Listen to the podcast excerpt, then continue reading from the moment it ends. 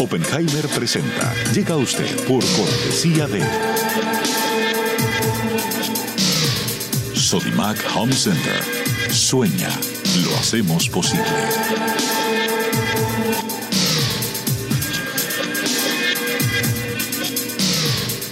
Jingle, líderes en administración integral de capital humano. Estudia en Argentina. Carreras acreditadas internacionalmente. Residencia universitaria. Aranceles a tu alcance. UADE, una gran universidad. Arcos Dorados.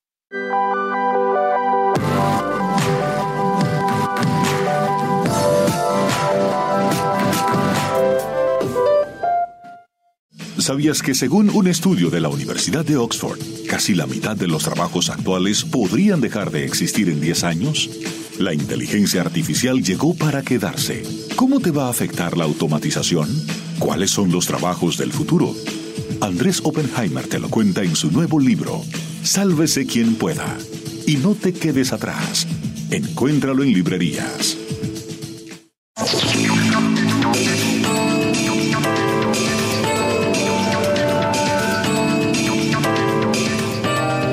¿Qué tal? ¿Cómo les va? Andrés Oppenheimer. Gracias por estar con nosotros. Hoy vamos a empezar el programa con los nuevos pronósticos económicos para América Latina del Fondo Monetario Internacional. El Fondo Monetario, el FMI, acaba de dar a conocer sus proyecciones económicas bianuales para la región en general y para cada país en particular. Y el nuevo informe no da mucho para celebrar. El crecimiento de la región va a ser bastante mediocre, apenas un 0.6% este año y un poquitito mejor un 2.3% el año próximo. Pero esas cifras no incluyen a Venezuela. Si se incluye la debacle de Venezuela, el promedio regional se desmorona, cae aún más. Hoy vamos a tener con nosotros al director para América Latina y el Caribe del Fondo Monetario Internacional, el doctor Alejandro Werner, el principal responsable de estos pronósticos económicos. Le vamos a preguntar cómo le va a ir a México, cómo le va a ir a Argentina, a Colombia, a Perú, a Chile y a varios otros países. Y por supuesto, les vamos a preguntar sobre la debacle venezolana y hasta dónde puede seguir cayendo la economía de ese país. Y más tarde en el programa, lo prometido, vamos a ver la segunda parte de la entrevista que le hicimos al premio Nobel Mario Vargas Llosa. La semana pasada les decíamos que la entrevista fue tan rica y el premio Nobel fue tan generoso con su tiempo que la dividimos en dos partes.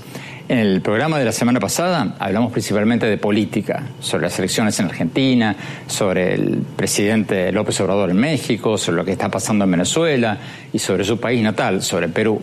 En los próximos días vamos a subir esa primera parte de la entrevista a mi blog, andresopenheimer.com, y la van a poder ver allí. Hoy vamos a ver la segunda parte de la entrevista, donde hablamos sobre, entre otras cosas, cuáles son las mejores novelas que acaba de leer, cuáles son las mejores series de televisión que acaba de ver, y también, por supuesto, nos habló de su nueva novela, Tiempos Recios, que va a salir en octubre. Los tiempos en que transcurre mi, mi novela eran verdaderamente tiempos recios. Ocurre en Guatemala, en la época en que Castillo Armas derroca eh, en una operación que monta fundamentalmente la CIA a Jacobo Arbenz, em, los tres años que está en el poder eh, Castillo Armas y el asesinato de Castillo Armas, que es algo muy misterioso, que nunca se ha esclarecido finalmente, hay toda clase de teorías, y una de esas teorías ha cobrado una cierta pertinencia por los descubrimientos que ha habido al respecto, y es la implicación de Trujillo, del dictador dominicano, en el asesinato de Castillo Armas.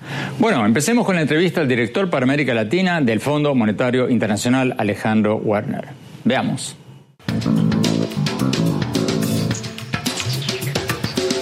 Doctor Werner, muchas gracias por estar con nosotros. Ustedes acaban de sacar sus nuevos pronósticos económicos para América Latina, para lo que resta de este año y el 2020, y el panorama que pintan no es para celebrar con champán. Están pronosticando un crecimiento económico del 0.6% para la región este año, lo que es casi un estancamiento de la economía.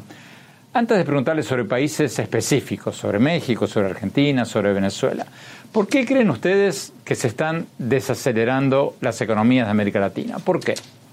Andrés, un gusto estar en tu programa y, y, como dices, revisamos a la baja de manera importante el crecimiento esperado para América Latina en 2019 a una tasa de 0.6%.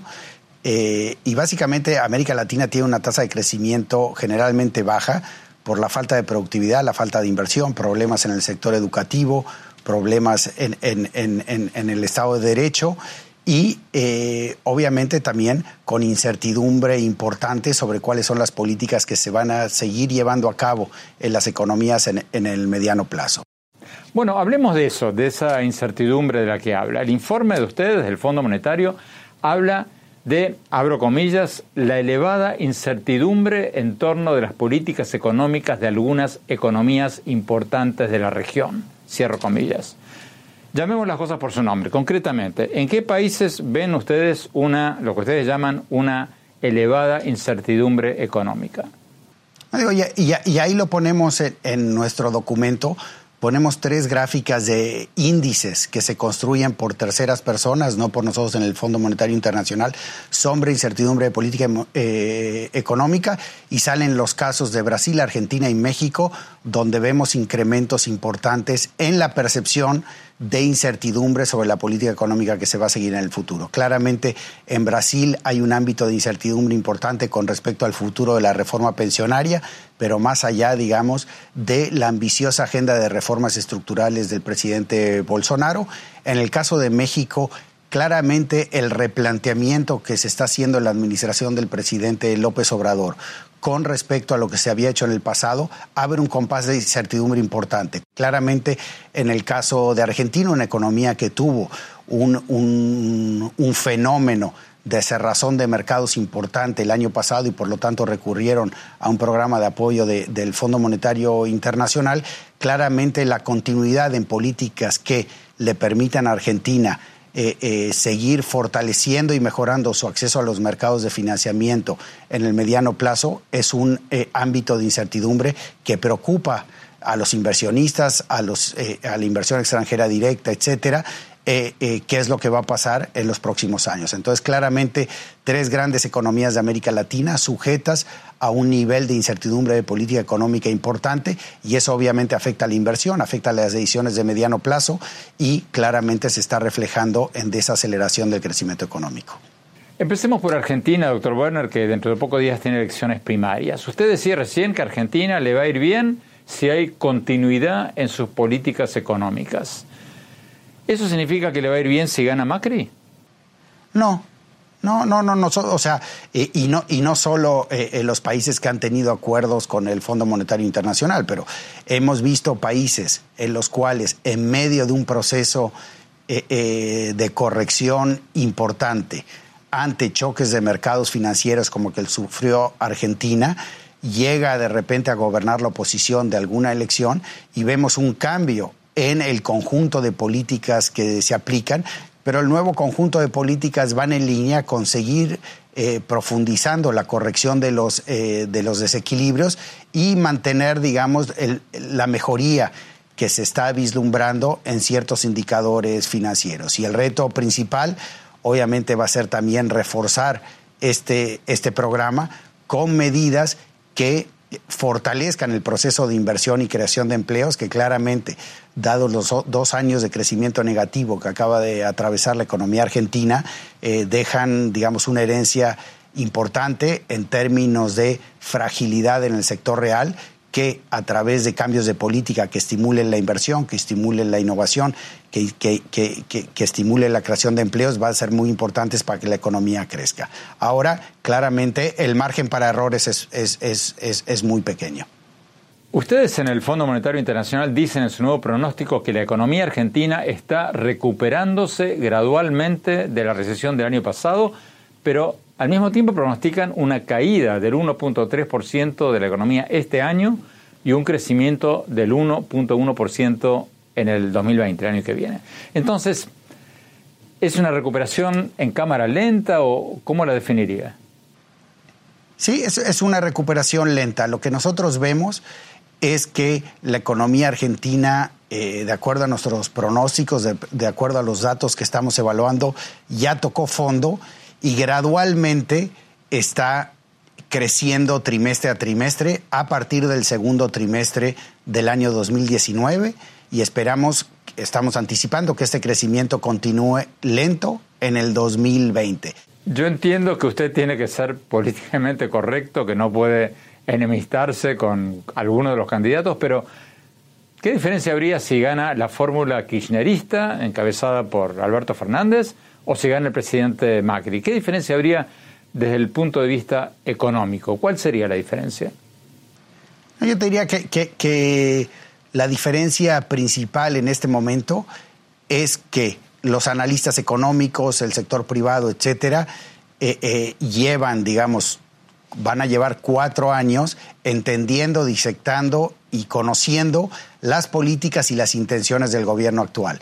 Y yo te diría que el gran reto para una nueva administración después de una campaña electoral en donde, pues básicamente, las posiciones tienden a, a diferenciarse de manera importante, es rápidamente explicar cuáles van a ser las nuevas políticas, cómo estas políticas van a complementar, digamos, lo que, lo que se pretenda mantener para fortalecer el proceso, no solo de disminuir las vulnerabilidades financieras, pero sobre todo dinamizar la inversión.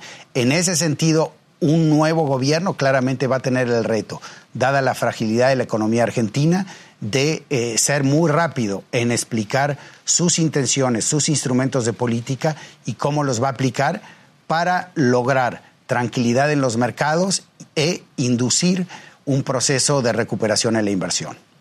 Usted se ha reunido con el candidato opositor argentino Alberto Fernández y Fernández dijo después de la entrevista que le dijo a usted que la deuda argentina con el Fondo Monetario, la deuda de 57 mil millones de dólares es impagable es que si él gana, va a pedir reformular el acuerdo de Argentina con el Fondo Monetario Internacional. ¿Le preocupa a usted esa postura, lo que él dijo?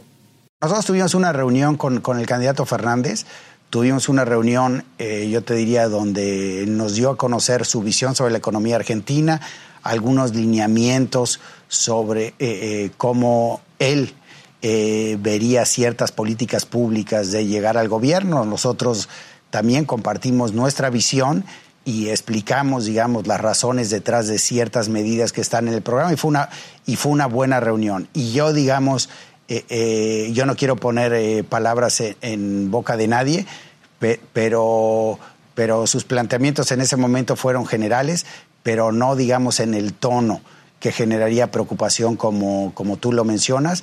él, como, como lo ha dicho en los medios, fue, digamos, muy enfático en su, en su compromiso con la sostenibilidad fiscal, pero claramente planteó preocupaciones como las que están en su comunicado de prensa. Pasemos a México. En su nuevo informe, ustedes en el Fondo Monetario Internacional revisaron para abajo, o sea, redujeron el crecimiento, la expectativa de crecimiento de México a un 0.9% este año debido a lo que ustedes llaman la fuerte incertidumbre en torno a las políticas económicas, cierro comillas. ¿Podría explicarnos a qué se refieren cuando hablan de la fuerte incertidumbre que hay en México? No, claramente el, revisar, digamos, una de las eh, dimensiones de las políticas eh, importantes que se habían puesto en marcha en México para dinamizar el crecimiento era la apertura del sector energético. Otra dimensión era la parte de infraestructura, donde la obra del aeropuerto de la Ciudad de México era un pilar eh, importante y también con una perspectiva de más largo plazo la reforma educativa. Estas son tres, digamos, tres ejemplos que han sido revertidos eh, por la actual administración y en ese sentido eh, no estamos prejuzgando que las alternativas que se vayan a poner en lugar de estas tres obras y políticas vayan a ser mejores o peores pero todavía la ausencia de claridad en cuáles van a ser las alternativas y que se pueda juzgar que estas alternativas sean sustancialmente mejores a los proyectos cancelados, está generando un impas que en un entorno donde la actividad manufacturera en el mundo se está desacelerando y también dada la incertidumbre normal de un primer año de gobierno, está generando una desaceleración muy importante. Pero eso también indica la importancia de ir eh, eh, dando mayor certidumbre a cuáles van, vayan a ser las nuevas políticas en el sector infraestructura, en el sector energía, etcétera. Ese pronóstico, doctor Werner, del 0.9% de crecimiento para México este año y un 1.9% para el año próximo, ¿no es un poco optimista? Porque no sé si es impresión mía, pero a mí me parece que ustedes y otros organismos internacionales son un poquito demasiado políticamente correctos y siempre dan pronósticos y después los revisan para la baja. Nunca los revisan para arriba, para un crecimiento económico. O sea, ¿es una impresión mía o esas cifras, si pecan de algún error, pecan de ser optimistas? Nosotros hemos hecho evaluaciones sobre nuestros pronósticos y, te diré, y, la, deberíamos compartir contigo, eh, eh, realmente nuestros pronósticos terminan teniendo errores que son similares a los que vemos con pronósticos del sector privado. Entonces, en ese sentido, la evaluación de, nuestras proyecciones muestra que, no hay un sesgo, digamos, inducido por una percepción política, pero sí presenta sesgos más bien relacionados a eh, la evolución de la economía mundial y en ese sentido te diría que sí es más probable por la debilidad que estamos viendo en el sector manufacturero internacional que las revisiones sean a la baja que al alza. Tenemos que ir a un corte. Cuando volvamos, seguimos hablando con el director para América Latina del Fondo Monetario Internacional. No se vayan, ya volvemos.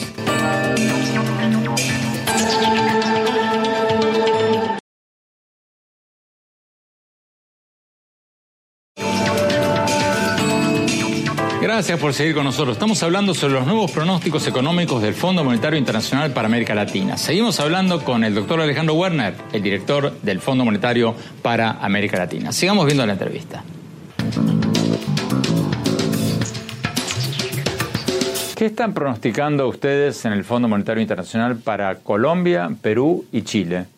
En Chile estamos pronosticando un crecimiento de 3.2% para este año, en el caso de Colombia 3.4% y 3.7% para Perú. En estas tres economías vimos un primer semestre relativamente débil y estamos anticipando una aceleración del crecimiento económico en la segunda mitad del año que continúe hacia el año entrante con, digamos, algunas décimas más de crecimiento en el 2020. Y hay que destacar que estas son tres economías que han mostrado, digamos, un, nivel eh, eh, de fortaleza económica importante, tuvieron una pérdida de ingresos considerable por la caída en el precio del cobre, el, el, precio del petróleo, etcétera, ajustaron, digamos, con una desaceleración ante estas caídas y ya están en la fase ascendente del ciclo económico, recuperando crecimientos potenciales que estarán en el rango de entre 3.4 y 4, 4.2% para estos países y vemos que este proceso está tomando lugar de manera eh, suave y yo destacaría también en el caso de Perú, importante, digamos, el desacoplamiento que se ha dado de la crisis política con respecto a la, evaluación, a la evolución de la economía. Aún en el caso en el que ha habido, digamos, la salida de un presidente, los escándalos de corrupción que vimos en Perú, la economía, digamos, ha tenido un nivel eh, de impacto de estos escándalos políticos relativamente menor.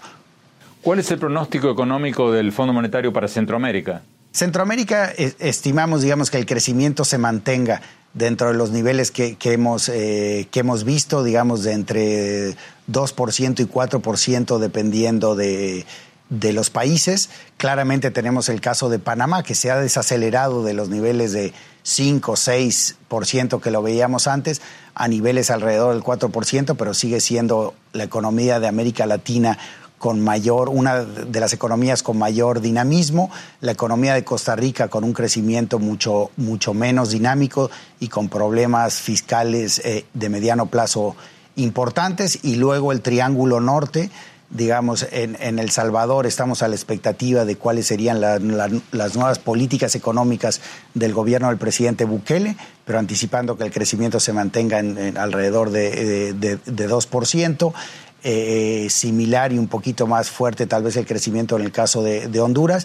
Y en Guatemala estamos anticipando un crecimiento alrededor de 3.2, 3.3% y clara, claramente también a la expectativa de cuáles van a ser las políticas del, del nuevo gobierno.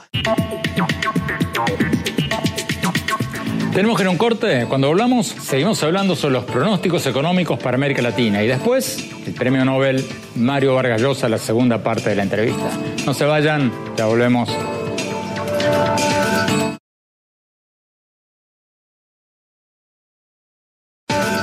Gracias por seguir con nosotros. Estamos hablando sobre los nuevos pronósticos económicos del Fondo Monetario Internacional para América Latina. Seguimos hablando con Alejandro Werner, el director del FMI para América Latina. Sigamos viendo la entrevista.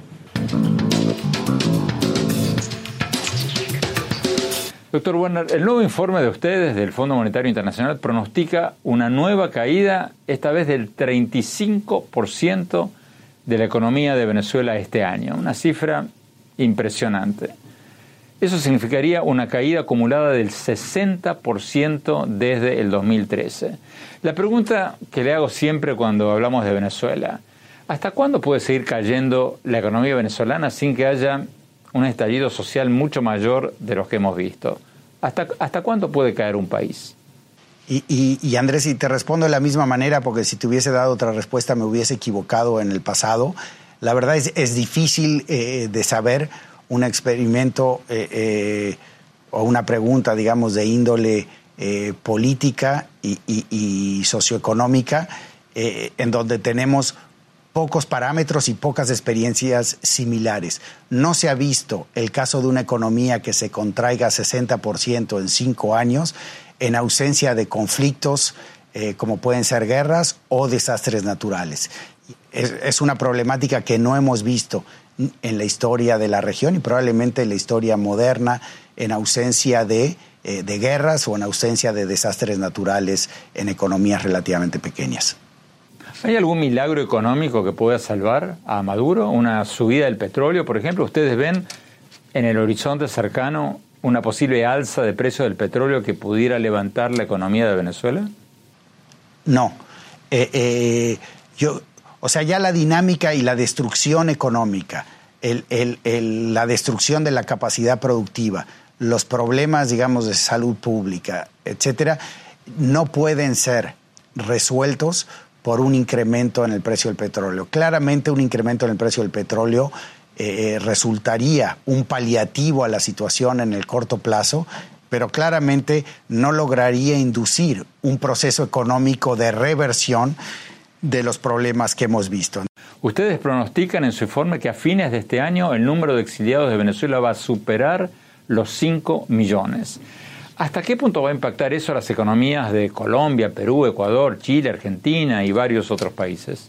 Hasta la fecha hemos visto un proceso obviamente que ha sido complicado, sobre todo en el caso de, de Colombia, donde hay más de un millón y medio de, inmigrantes, refugiados, etcétera, y que ha impactado las finanzas públicas en, ese país. El gobierno colombiano estima que está gastando alrededor de medio punto del producto para eh, eh, hacerle frente a esta situación.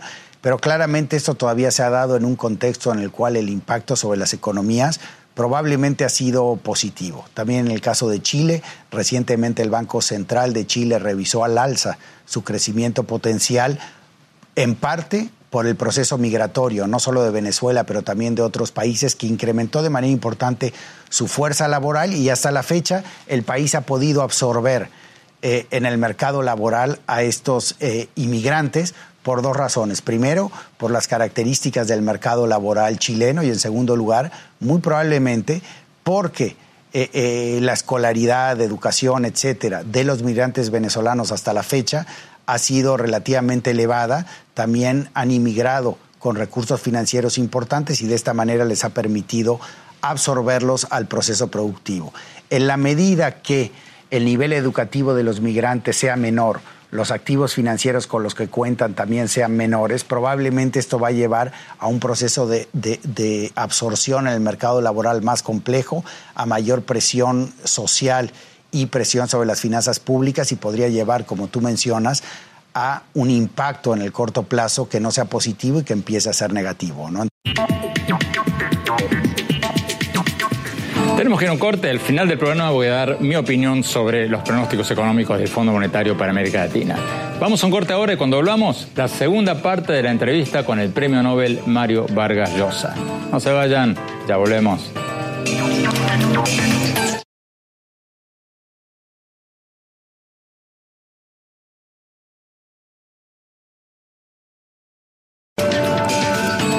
Muchas gracias por seguir con nosotros. Tal como se los prometí la semana pasada, hoy vamos a pasar la segunda parte de la entrevista que hicimos hace poco en Lima, en Perú, al premio Nobel Mario Vargas Llosa.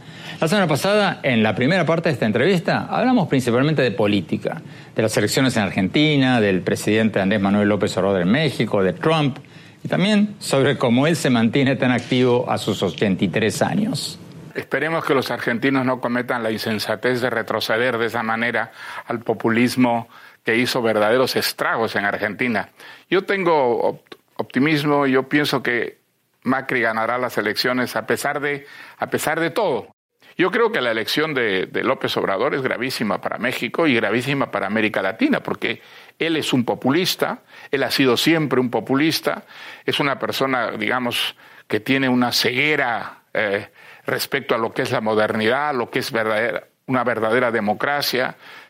En Estados Unidos, Trump ha traído beneficios, ventajas a algunos sectores muy minoritarios, pero yo creo que en general en Estados Unidos hay una sensación de que con Trump en la presidencia, Estados Unidos ha ido perdiendo terreno, ha ido perdiendo terreno cada vez más.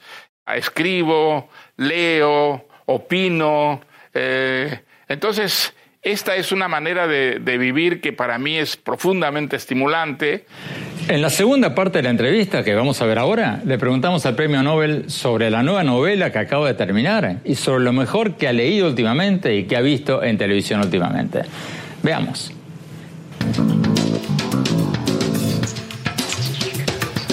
¿Qué buenos libros has leído últimamente? Estoy leyendo un libro muy interesante de John O'Sullivan, un eh, inglés que trabajó mucho tiempo en, Estados Unidos, en la National Review, que es un libro dedicado, que es un libro sobre la señora Thatcher, sobre Reagan y sobre el Papa, eh, eh, Juan Pablo II. y dice, acabaron con el comunismo. Dice, ellos tres acabaron con el comunismo. Y es un libro muy, digamos, persuasivo, con argumentos muy persuasivos. y, creo que es algo que debemos recordar, es decir, cuando yo era chico, el comunismo avanzaba de una manera que parecía eh, irremediable, definitiva en el mundo. Em, pocos meses antes de la caída del muro de Berlín, una persona tan inteligente, tan culta como Kissinger, dijo en un discurso, el comunismo está aquí para quedarse y es fundamental que Occidente lo entienda. Bueno, era mentira, no es verdad. El comunismo no estaba para quedarse, el comunismo desapareció. El comunismo hoy día acabó. Guatemala, eh, Corea del Norte, Cuba. ¿Alguien cree que puede ser el modelo de la sociedad futura? ¿Que hay justicia en ese, en ese modelo? No, el comunismo simplemente desapareció. Y en gran parte este libro de O'Sullivan que estoy leyendo atribuye, digamos, el mérito de esta desaparición, de esta extinción, a la señora Thatcher, a Reagan y a, Juan Pablo II. ¿Novelas? ¿Qué buenas novelas has leído en los últimos años? Pues he leído una novela peruana muy bonita dedicada a Perricholi de Alonso Cueto. Una novela muy bonita sobre un personaje que es mítico. Eh, en realidad, tal como la presenta eh, Cueto, no es nada mítico, es un personaje de carne y hueso, muy real, eh, con muchos atributos que la mítica ah, da a las, a las limeñas y es una reconstrucción histórica muy persuasiva. Es una novela que me ha gustado mucho. ¿sí? ¿Tú ves las series de televisión? Yo veo algunas, sí, y con, y con mucho éxito, con mucho entusiasmo. ¿Cuáles te han gustado? Por ejemplo, yo te voy a decir The Wire. The Wire me pareció algo absolutamente extraordinario. Eh, me pareció una aportación de la televisión que era realmente original, nueva, creativa. ¿ah? Eh, hombre, no, no compararía eso con una gran novela, ni muchísimo menos, pero sí me ha parecido muy entretenida. Y después he visto eh, series que son muy divertidas. Por ejemplo, Juego de Tronos. Es muy divertida. Es muy divertida, digamos, no creo que sea una obra muy profunda, ni muchísimo menos, pero es enormemente entretenida. Y entonces eso puede coexistir con los libros, sí, debería poder coexistir con los libros, pero creo que para muchísima gente, por desgracia, eso reemplaza los libros. Nos están pidiendo corte. Cuando volvamos, seguimos viendo la segunda parte de esta entrevista con el premio Nobel Mario Vargas Llosa. La primera la vamos a poner en estos días en nuestro blog andresopenheimer.com. No se vayan, ya volvemos.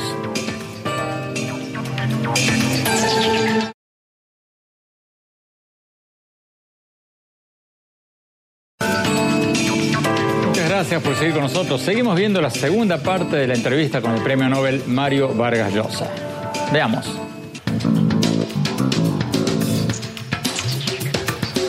Mario, hablemos un poco sobre tu nueva novela que tengo entendido va a salir en octubre, Tiempos Recios. Sí. ¿De qué se es una trata? cita, el, el título es una cita de Santa Teresa de, de Ávila, de una carta a una amiga que le escribe, estos son tiempos recios. Yo creo que los tiempos en que transcurre mi, novela eran verdaderamente tiempos recios.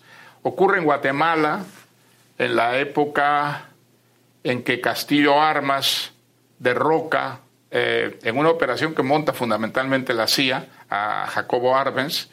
Eh, los tres años que está en el poder eh, Castillo Armas y el asesinato de Castillo Armas, que es algo muy misterioso, que nunca se ha esclarecido finalmente, hay toda clase de teorías.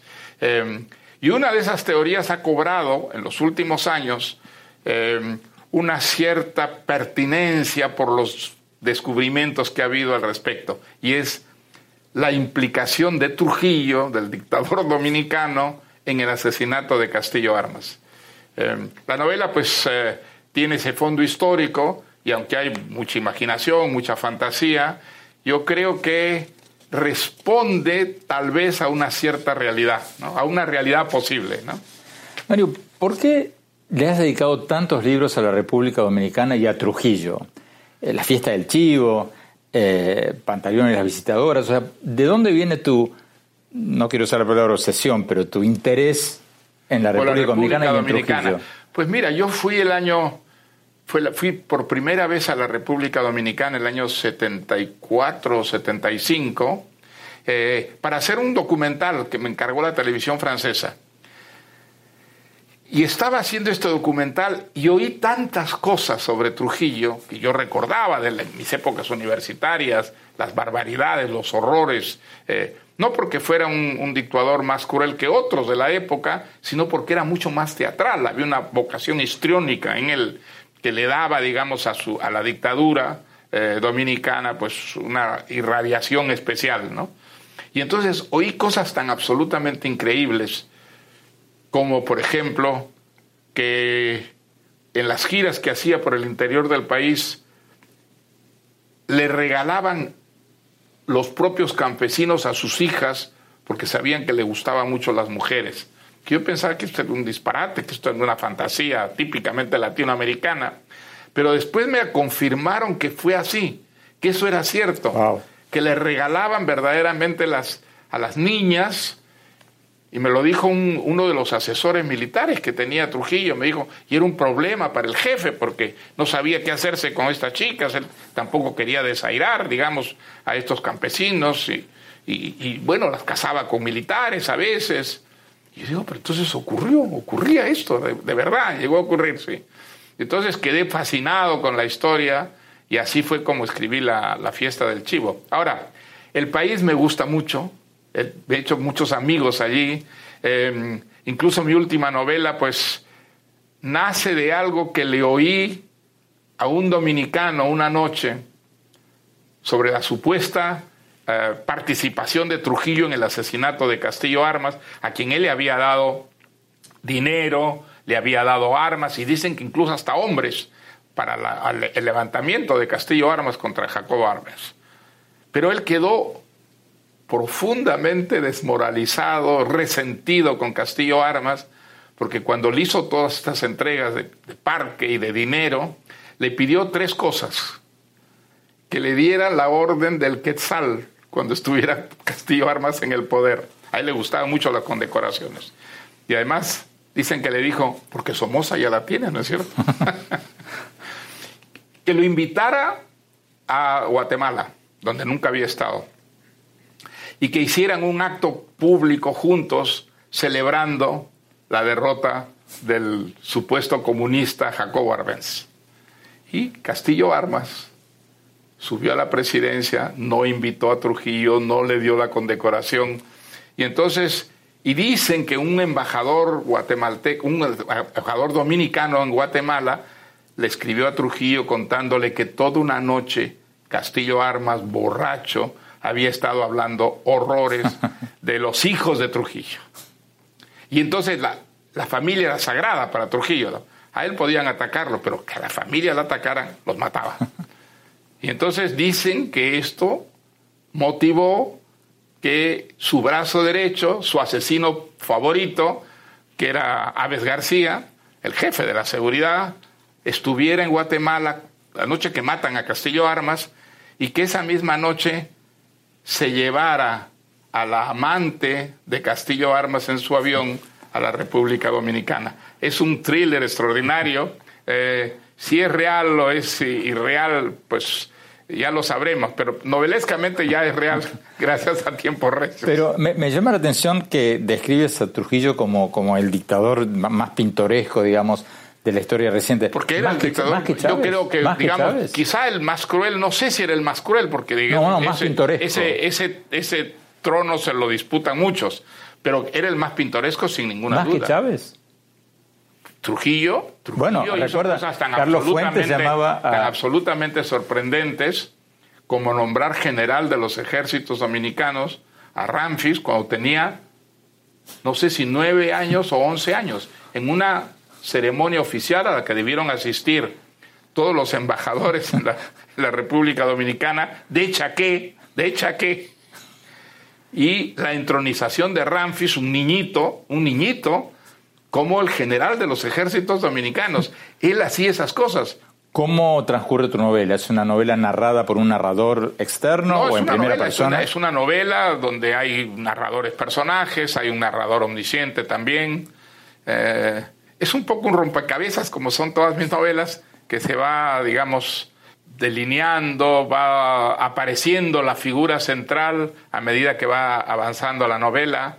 Eh, no es una novela que, digamos, transcurre cronológicamente, no, no, hay una eh, estructura temporal que es muy, digamos, eh, ficticia, mucho suspenso. Y quizá lo más difícil para mí ha sido utilizar de una manera más o menos persuasiva el voceo. ¿Sabes que no solamente los argentinos tienen el voz, también en Centroamérica, pero sobre todo en, Guatemala el voceo es muy frecuente, muy generalizado. Y entonces, Como Nicaragua. esa ha sido una de las dificultades para mí mayores que he tenido desde el punto de vista del estilo, del, fonético, hacer hablar a los personajes con voz, ¿ah? el, el, voceo, el voceo, que no es exactamente el voceo argentino, es un voceo que es muy em, guatemalteco, ¿no? ¿Ya empezaste a pensar en tu próximo proyecto? Pues ahora me gustaría escribir un ensayo, más bien. Me gustaría prolongar un poquito lo que fue el, llamado de la tribu, que me quedó un poquito incompleto, diríamos. Excelente libro. Eh, me, gustaría, me gustaría ampliarlo. Eh, proyectos no me faltan nunca, lo que me falta es tiempo.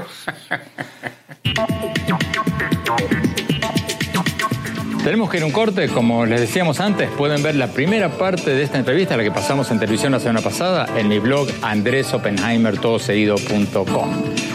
Vamos a un corte cuando volvamos. Mi opinión sobre los pronósticos económicos para América Latina para lo que resta del año y el 2020. No se vayan, ya volvemos.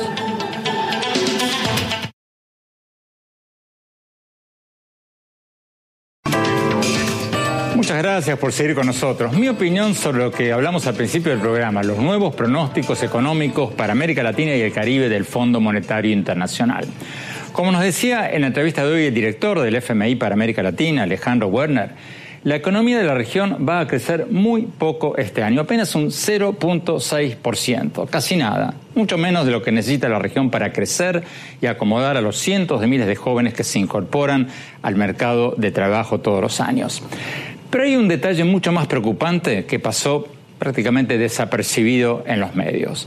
Y es el hecho de que la economía de los países latinoamericanos es la que menos está creciendo de todas las regiones del mundo.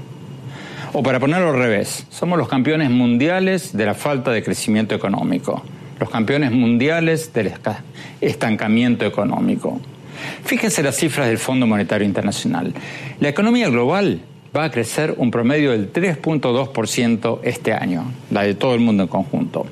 Si miramos por regiones, la economía de Asia va a crecer un 6.2%, la del África subsahariana va a crecer un 3.4%, la de la región del Medio Oriente, el norte de África, Afganistán y Pakistán va a crecer un 3.4% y la de América Latina solo un 0.6%. ¿Por qué crecemos tan poco? Hay muchas razones, pero quiero resaltar dos de las que he hablado mucho en mis libros.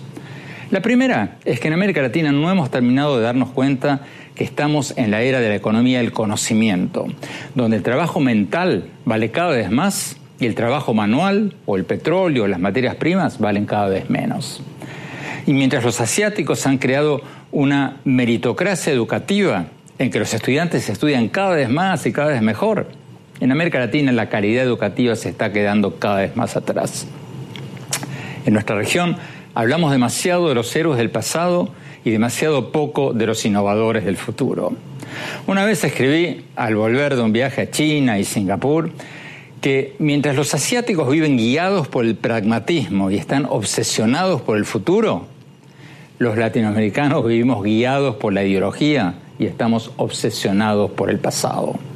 Y el mejor ejemplo, del que he hablado muchas veces, es comparar nuestros billetes, nuestra plata que usamos todos los días, con las de ellos. En América Latina, nuestros billetes muestran a nuestros próceres de la independencia. En Singapur, Señor director, ¿podemos mostrar la imagen de un billete de Singapur? En Singapur, los billetes de Singapur muestran una universidad con un maestro, sus estudiantes, y abajo se puede leer una palabra, educación. O sea, mientras nosotros veneramos a nuestros próceres del pasado, ellos veneran a los innovadores del mañana. Y otra de las razones que está relacionado con la anterior es que muchos de nuestros países gastan más de lo que producen y entonces no atraen inversiones, porque los inversionistas no son tontos. Cuando ven que un país gasta más de lo que produce, huyen despavoridos. En Argentina, por ejemplo, el sector público se duplicó durante los gobiernos kirchneristas de poco más del 20% del Producto Bruto en el 2004 al 40% del Producto Bruto en el 2014, según datos del Fondo Monetario Internacional. Eso lo pudieron hacer en ese momento porque hubo un récord de los precios internacionales de las materias primas que generó una bonanza económica. Pero esas bonanzas son pasajeras y el país, en lugar de invertir en educación de calidad, en infraestructura, dilapidó el dinero en crear empleos públicos y regalar subsidios. Y eso era insostenible. Por eso, no es casual que uno de los pocos países de la región que está creciendo es Chile. Chile que tiene un sector estatal muchísimo más pequeño que la Argentina. Los pocos países latinoamericanos que crecen son los que se han dado cuenta que no pueden gastar más de lo que entra y que sin inversión no hay crecimiento y sin crecimiento no hay reducción de la pobreza. Bueno, se nos acabó el tiempo. Gracias por habernos acompañado. Los invito a visitar mi blog en el sitio andresopenheimer.com Allí, si se registran, les vamos a mandar por email todas las semanas mis columnas del Miami Herald y nuestros más recientes programas de televisión.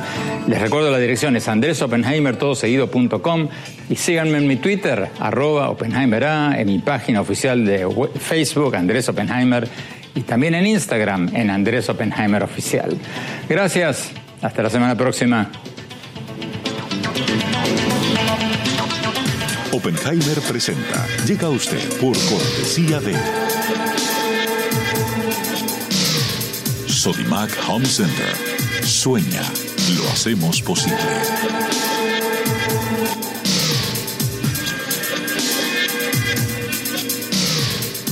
Jingle, líderes en administración integral de capital humano. Estudia en Argentina. Carreras acreditadas internacionalmente. Residencia universitaria. Aranceles a tu alcance. UADE, una gran universidad. Arcos Dorados.